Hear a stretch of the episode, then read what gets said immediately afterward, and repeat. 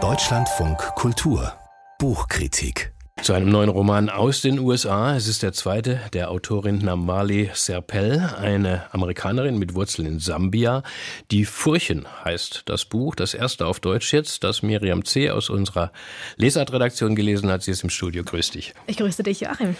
Miriam, erzähl uns vorab ein wenig über Namwali Serpell. Dieser Roman, Die Furchen, der wurde von der New York Times zu den fünf besten Büchern des Jahres 2022 gewählt. Da ist der Roman im Original erschienen. The Pharaohs, so der amerikanische Titel. Wer ist denn diese Schriftstellerin, was weiß man über sie? Also Namwali Sapel ist erstmal nicht nur Schriftstellerin, sie ist auch Professorin für englische Literatur in Harvard und sie ist, du hast es erwähnt, in Sambia geboren und dann mit neun Jahren zusammen mit ihren Eltern in die USA gekommen, wo sie übrigens auch schon wesentlich bekannter ist als hier bei uns in Deutschland. In den USA wurde ihr Debütroman sofort mit mehreren Preisen ausgezeichnet. The Old Drift hieß der und erzählte so von drei Familien im heutigen Sambia, von Kolonialzeit über AIDS-Krise bis heute. Und jetzt also Die Furchen ist ihr zweites Buch, das übrigens auch viel gelobt wurde in den USA, nicht nur von der New York Times, sondern auch Barack Obama hatte es auf seiner dieser berühmten persönlichen Empfehlungsliste. Und wovon handelt der Roman Die Furchen? Welche Geschichte wird erzählt? Ja, Sapel erzählt eine Geschichte der Trauer und zwar erzählt sie diese Geschichte immer wieder. Es ist so, dass die Hauptfigur und die Erzählerin Cassandra, die wird von allen nur sie genannt, die erlebt den Tag, an dem ihr Bruder stirbt, immer wieder. Und zwar ändert da Sapel mit jedem Mal dann aber die Umstände dieses Unfalls, bei dem er ums, Lebens kommt, ums Leben kommt. Also sie ist gerade zwölf Jahre alt, ihr Bruder, ihr Bruder Wayne, der ist acht.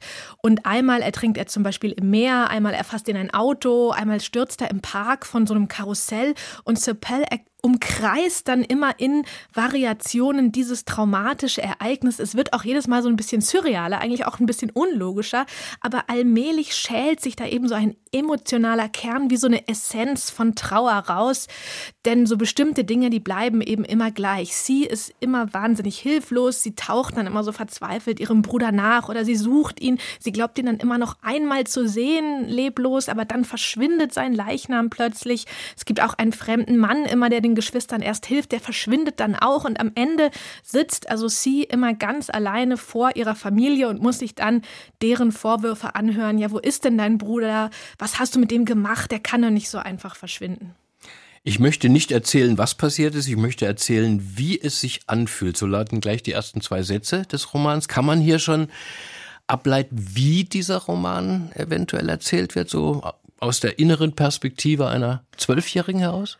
Nee, also es ist nicht die Kinderperspektive, die wir lesen. Es ist schon eine reflektierte Figur, die sich erinnert.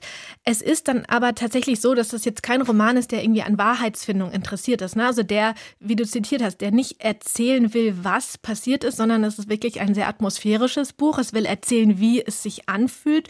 Und diese ersten beiden Sätze, äh, die du jetzt zitiert hattest, die tauchen tatsächlich mehrere Male im Roman aus, wie so eine Art Refrain oder wie so ein Strukturprinzip eigentlich auch des Romans. Und in der ästhetischen Konsequenz bedeutet das dann eben auch, ich habe schon gesagt, es gibt so ein paar unlogische Elemente oder so surreale, auch so magische.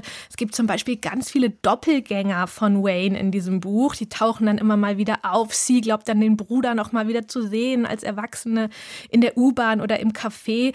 Und man glaubt dann wirklich manchmal beim Lesen, dass die Furchen aus dem Titel, so heißt das auch an mhm. einer Stelle im Text, dass das nicht nur die Furchen, die Rillen im Meer sind, so Unterwasserströmungen, wo der Bruder einmal ertrinkt, sondern dass das auch Furchen in der Zeit sind, wie so parallele Universen, äh, die dann immer eine andere Möglichkeit unserer Welt zeigen. Mhm. Ich wollte dich gerade nach diesem Titel fragen. Wird denn die äh, Tragödie um den verschwundenen, gestorbenen Wayne überhaupt aufgelöst? Wahrscheinlich nicht, ne? Nee, also es gibt jetzt wirklich keine literarische Lösung oder auch keine Erlösung irgendwie in diesem Buch. Serpell zeigt hier wirklich so, wie diese Familie an der Trauer zerbricht, die Mutter zum Beispiel kann dann auch nie akzeptieren, dass dieser Bruder gestorben ist. Sie glaubt es auch ihrer Tochter einfach nicht. Ja, die Leiche wird ja nie gefunden und sie gründet dann so eine Stiftung für die Eltern verschwundener Kinder, steigert sich da so richtig wahnhaft rein.